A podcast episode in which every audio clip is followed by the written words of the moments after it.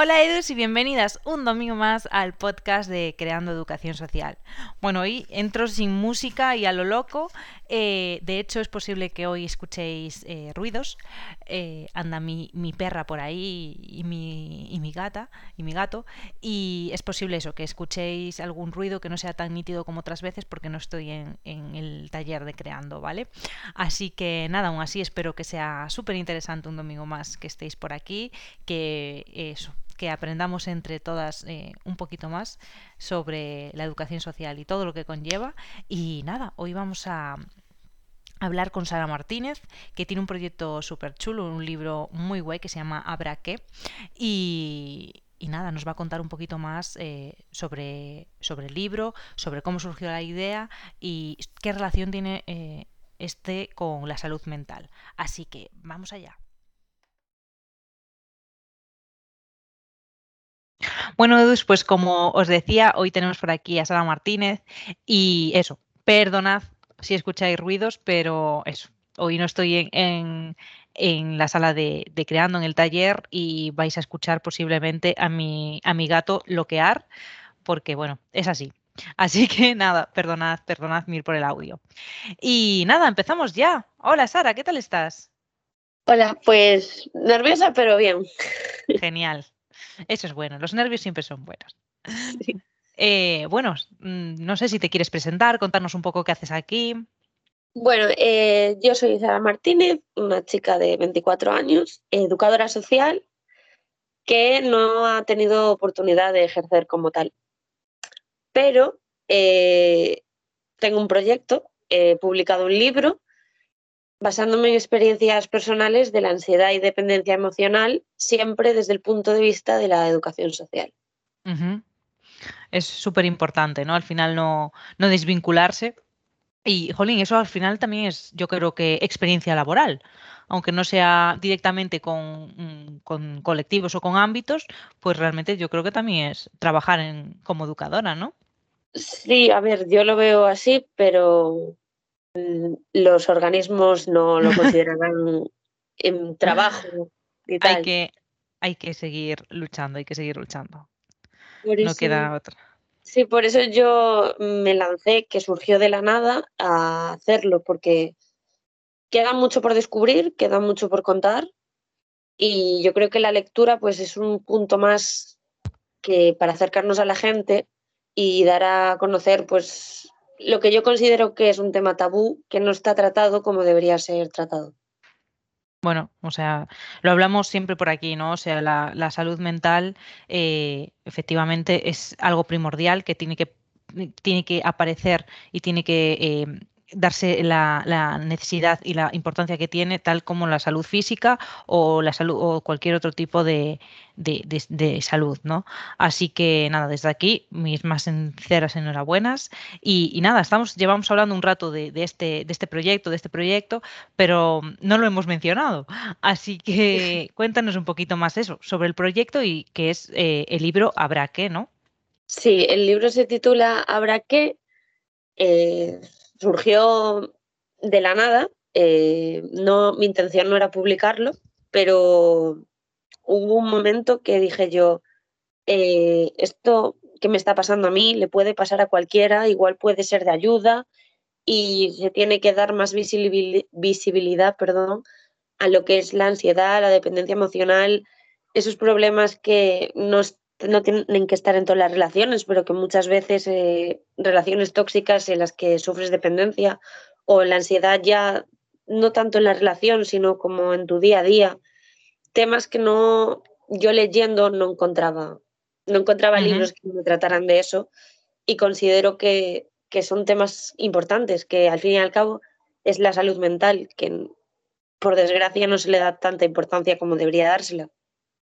Sí, tal cual.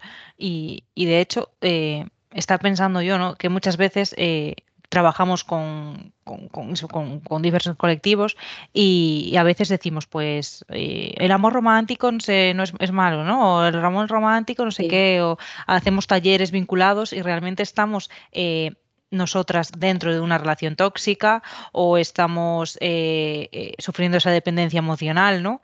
Y es como, o sea, sí, la teoría la tengo muy clara, pero la práctica... A ver, a mí me, me costó porque yo no sabía que estaba dentro de una relación tóxica hasta que un golpe de realidad pues me hizo salir de ahí.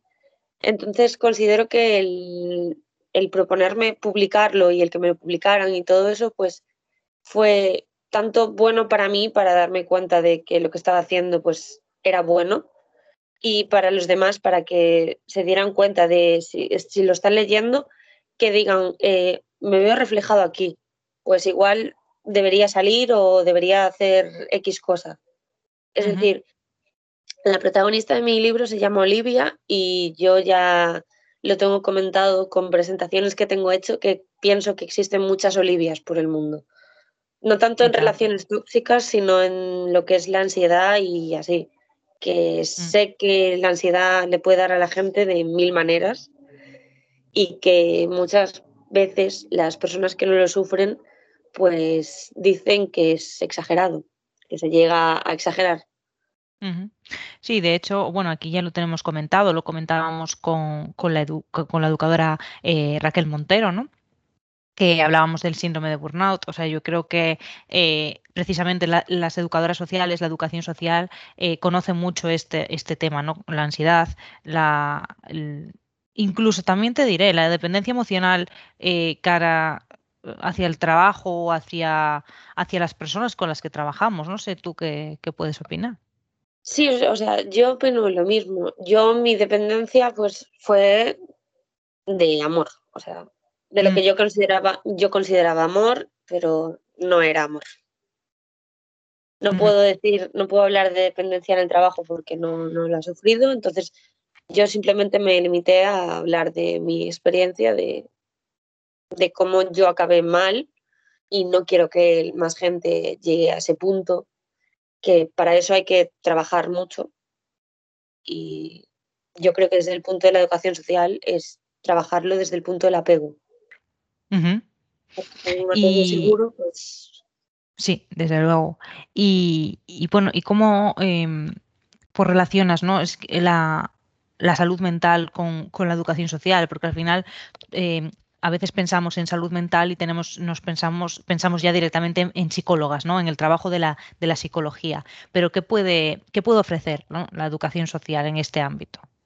Yo creo que ya dentro de los centros educativos, porque es como lo que te decía antes, el apego. Tú sí partes de la base de un apego seguro, ya con los niños, que es con lo que primero se debería trabajar para que luego en un futuro pues la persona no tenga esos problemas la figura del educador social dentro de los centros educativos, que sé que por desgracia no en todo España está, está metido y debería, desde mi opinión. Sí, pues, desde aquí eh, lo reclamamos, eh, no sé, ya supongo que ya lo sabréis, pero bueno, reclamamos que, que, que exista nuestra, nuestra figura en los centros educativos porque efectivamente eh, la consideramos muy, muy necesaria. tenemos un post eh, explicando los beneficios que traería la educación social a los centros educativos, que también va a quedar eh, en el texto de la descripción por si no lo habéis visto. Y por supuesto, también, ya que estoy ahora en mi momento monólogo, eh, os va a quedar el libro de Sara por si queréis echarle un ojo y queréis comprarlo. Pues es eso, o sea, yo creo que mm, tú formas a la sociedad desde, desde que son niños. Entonces, tú si partes del nivel más bajo, pues cuando crezcas no vas a tener esos problemas y en un colegio, o sea, por mucho que te vayas a un centro de menores o a un centro de mayores, sí, puedes reeducar, pero teniendo los niños que son la base, tratando el apego desde ahí, yo creo que no debería existir problemas a largo plazo de luego crearse esa dependencia o esa ansiedad o saber gestionar las emociones mismamente y no llegar a un punto extremo de que desbordes y, y de la ansiedad como le da, porque yo, por ejemplo, en mi caso, a mí la ansiedad pues puede darme de explotar por la mínima cosa y discutir o puede darme con falta de respiración y pinchazos en el corazón, pero a otra persona le puede dar de otra manera. Entonces, la, la, gestión de, emociones, si eres niño, pues te va a ser más fácil que después de adulto el reeducarlo. Evidentemente, ¿no? Conocer ese conocimiento, ese aprendizaje, eh, pues si lo haces desde, desde que eres pequeña, eh, pues evidentemente pues ya vas conociendo cada emoción, eh, conociendo emociones nuevas, poniéndole nombre a las emociones que estás sintiendo, así que por supuesto es, una idea más que necesaria. ¿no? Y, bueno, mm, tú como, como profesional de la educación social, aunque desgraciadamente no, hay, no hayas ejercido, sí, eh, ¿cómo crees que puede influir nuestro bienestar emocional ¿no? en, la profesión? ¿Cómo, eh, ¿A qué te refieres con influir? Que, eh, por ejemplo, em, pues eso, ¿no? Si estamos bien emocionalmente, ¿qué podemos aportar? O si estamos mal emocionalmente, ¿qué podemos a, qué podemos eso, transmitir, aportar con las personas con las que trabajamos? A ver, yo creo que mm, para tú poder ayudar a otra persona deberías estar tú bien y no siempre es así. No siempre estamos nosotros bien mentalmente como para ayudar a otra persona. Es como el refrán de consejos vendo que para mí no tengo. Sí. sí, sí. Tal cual. Entonces, yo soy partidaria de que todo el mundo debería eh, visitar a un psicólogo o de tener una rutina de autocuidado y mimarse a sí mismo y analizarse para no llegar a, a colapsar esa salud mental. Es decir, así como nos duele en la cabeza, tomamos un profeno, nos cortamos, nos ponemos una tirita, pues eh, también darle esa importancia a la salud mental eh, y hacer lo necesario para cuidarse no dejarlo ir, dejarlo ir, dejarlo ir y en el último momento, cuando no hay más remedio, pues hacer algo al respecto. De hecho, eh, ahí hablábamos de la importancia de, dar salud, a la salud mental eh, el valor que, que, tiene, ¿no? O sea, es decir, eh, eso, pues si nos cortamos nos ponemos una tirita, pero eso, si, si estamos pasando por un mal momento, pues ya está, o sea, no, no, lo canalizamos ni recurrimos pues eso, una, a una profesional que, nos acompañe en el proceso, ¿no? Y al final, pues, eh, jolín, yo creo que es tan, tan importante pues eso, la, perspectiva física como la perspectiva eh, psicológica, ¿no? Y más en la situación que estamos hoy en día con la pandemia, con lo que fue el confinamiento, todo eso yo creo que la salud mental de la gente, eh, yo lo hablo hoy en día con mis amigos de que leer las noticias y verle y ver un montón de sí, de informativos de es que las UCIs están llenas, es que esto, es que lo otro. Y yo me paro a pensar, vale, la salud mental, que es lo que realmente es lo que importa, porque tú puedes tener un trabajador, por ejemplo, que si su salud mental está mermada, no te va a rendir lo mismo. O sea, tienes que darle importancia a eso también porque te puede llegar cansado, te puede tener una depresión, puede sufrir mil cosas. Tú no se lo puedes notar a simple vista igual, pues que no te va a rendir igual. Entonces, dale la importancia que tiene. Mímate, cuídate o... Sí, de hecho es que, eh, perdona, que, me queda así eh, callada porque estaba pensando, ¿no? En la, en la entrevista esta que le hicieron a, a Rafael Santandreu, que, él decía que la depresión no te la, te la provocas tú, eh, solo si te esfuerzas mucho conseguirás deprimirte. O sea, es que a mí esta, esta afirmación eh, me parece eh, realmente terrible. O sea, esta, esta, persona es, psicólogo, ¿no? Y, fomentar este discurso, ostras, considero que puede ser algo, sí, un poco peligroso, ¿no? Sí, es que es eso, yo creo que no se le da la importancia que se debe dar, eh, nadie se la da. Y que muchas veces pedimos ayuda en el último momento en vez de cuidarnos y no llegar al último momento. Sí, de hecho está, eh, estábamos pensando ¿no? que eh, esto es lo que de hecho hice un podcast, no, un podcast, no, un post el otro día que, que, hablaba de eso, del querer no es poder, o sea, no siempre querer es poder, eh, la vida Mr. Wonderful, el mundo Mr. Wonderful está estupendo, pero no es real, o sea, no es aplicable. Exacto, o sea, pues eh, muchas veces quieres y no puedes, muchas veces eh, eh, puedes estar triste, no hace falta sonreír todo el día, no sé, pues eso también es, es educación social y es educación emocional, ¿no? Que al final creo que van de la mano. Sí, yo es que le doy mucha importancia. Si no estás bien tú, no puedes estar bien con los demás y no puedes hacer muchas cosas. O sea, la, cabeza es uno de los motores más importantes. Por mucho que lo dejemos de lado y, y no le demos la importancia. Sí. Y estaba pensando yo si, si tenías alguna, tu, alguna rutina de, de autocuidado. Eh, a ver, yo soy una persona que soy muy organizada, eh, hasta el punto de que si me organizo y no hago lo que tenía marcado ese día, no soy capaz de dormir.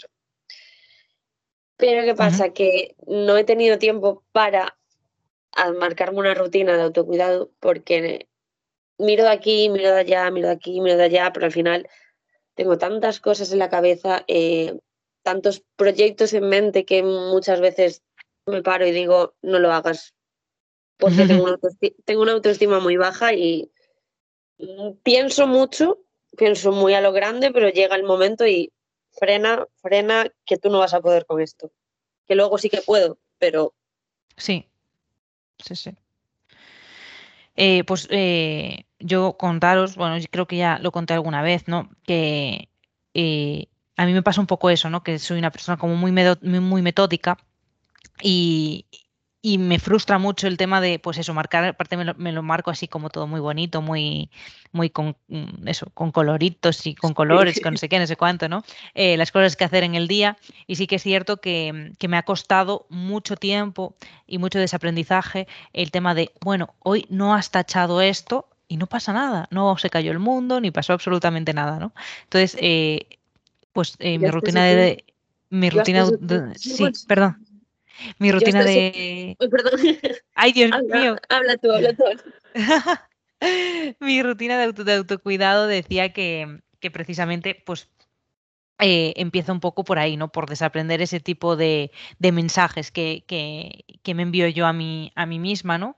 Y sí que eh, tengo que tener una hora al día que dedico a mí que no sea trabajar. O sea, eso es eh, sí o sí tiene que pasar. Y pues o me preparo un potingue y me lo pongo en la cara y estoy leyendo o me voy al gimnasio o me voy a pasear con, mi perra eh, hasta sabe Dios dónde. Em, sí que necesito ese momento para mí. Y la verdad es que desde que lo tengo y desde que practico eh, mindfulness me va súper guay. O sea, noto mogollón, mogollón, mogollón de, de avances ¿no? Con, para conmigo. Y, nada, desde aquí ya sabéis que siempre recomiendo el tema del mindfulness, así que aprovecho y lo vuelvo a, recomendar. Cuéntame, perdón, que te interrumpí muchísimo. Que yo aún no llego al punto de, de pararme y no importarme el tacharlo. Yo es que si no lo hago, o sea, lo veo, da igual que tenga colores y todo, da igual, si lo veo y no lo hago, no duermo. Mi cuerpo no es capaz. Por mucho que me tumbe en cama, que esté cansada, que todo, no soy capaz de dormir. Ya me pasaba en la universidad y a día de hoy igual. Entonces, eh, a día de hoy intento vivir día a día y no marcarme un calendario. Porque sé que si no llego a cumplirlo, no duermo. Y como estamos en una época en la que pues estamos en verano, yo estoy en búsqueda de trabajo, ahora estoy trabajando en una cosa y no tengo un horario fijo para marcarme, voy a hacer ejercicio, voy a hacer esto, voy a hacer lo otro, pues prefiero no hacerlo. Es cierto que en junio y julio yo hacía una hora, hora y media, me iba a caminar, eh, me ayudaba muchísimo, me sentía más activa, me sentía mejor conmigo misma, mm, me ayudaba muchísimo, pero a día de hoy no tengo ese tiempo, me gustaría volver a retomarlo y poder eh, hacer que no me importe el no tachar mm. una tarea. Frustra el... Es que me frustraba muchísimo el verlo y, jova, Sara, que no lo hiciste, que no lo hiciste. Run, run, run, run, run, run, run, run. Era horrible. Sí, pero bueno, eso, eh, pues practicarlo, ¿no? Y, al final y, darte cuenta de, esos detalles y eso. Y al final, eh, pues eso, tú has decidido no marcarte rutinas, estupendo, o sea, está, está bien también. Eh, tienes que también escuchar un poco a tu cuerpo, ¿no? Al final, que es lo que es, es quien, quien manda. Sí, sí, a ver, es que soy una persona que, que aparte de, ser metódica y si no hago eso, tal, eh, soy una persona que da mucho por los demás. Entonces, eh, si mis planes pueden, se podían ver trastocados porque tenía que llevar a mi hermano a algún lado, una amiga quería que la llevara a tal sitio, como no sé decir que no, que es un gran problema, eh, yo posponía, posponía, posponía, posponía. Igual daba las 11 de la noche, me quedaba esa tarea sin hacer y tenía que hacerla y da igual que me acostara a las 2 de la mañana y me levantara a las 8, o sea, el dormir no le daba, no le daba la importancia que tenía que darle al dormir. Sí. Por eso a día de hoy tengo unas ojeras que, madre mía, no hay manera, no hay maquillaje que lo tape. Pero sí que intento decir que no, que cuesta, porque cuando llevas un montón de tiempo diciendo que sí, dices una vez que no, ya es, eres la mala de la película. Sí, es verdad, me pasa. Es, me pasa, me pasa. Es triste, o sea, tengo perdido amistades, bueno, si hacen eso no, no son amistades, pero tengo perdido personas por el hecho de decir siempre que sí y llegar un día y decirle no. Y coger y decirme es que eres una mala persona, tal, no sé qué, no quiero saber nada más de ti. Yo sufrirlo y luego darme cuenta de, vale, si hizo eso, no merecía la pena. exacto, sí, sí, sí.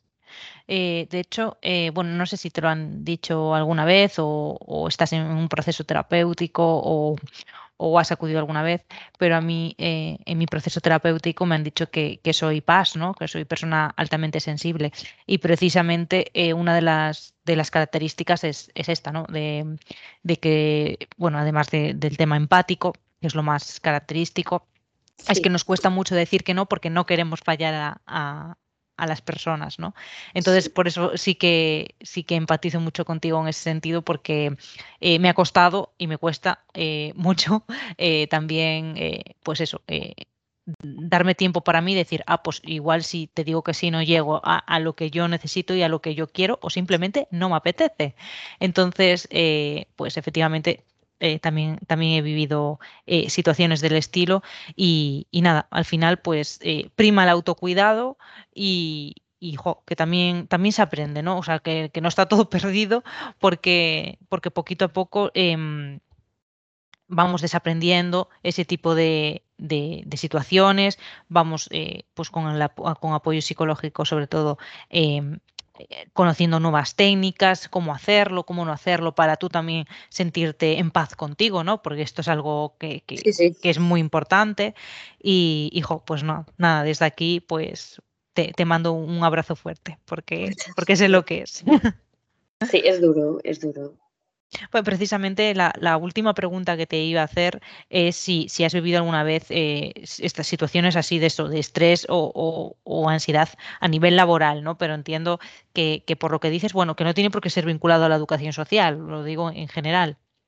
No sé si te ha pasado. Sí, a nivel laboral, eh, trabajando de camarera, que es, es la única salida que tenía en ese momento sí que tengo llegado al punto de, darme un ataque de ansiedad, eh, tener que ayudarme la gente a recoger el bar porque no podía, o sea, estaba bloqueada, como te digo a mí, los ataques de ansiedad, me falta el aire, me dan pinchazos en el corazón, eh, se me nubla todo. ¿Y qué pasa? Que yo a mi jefe siempre decía que sí a todo.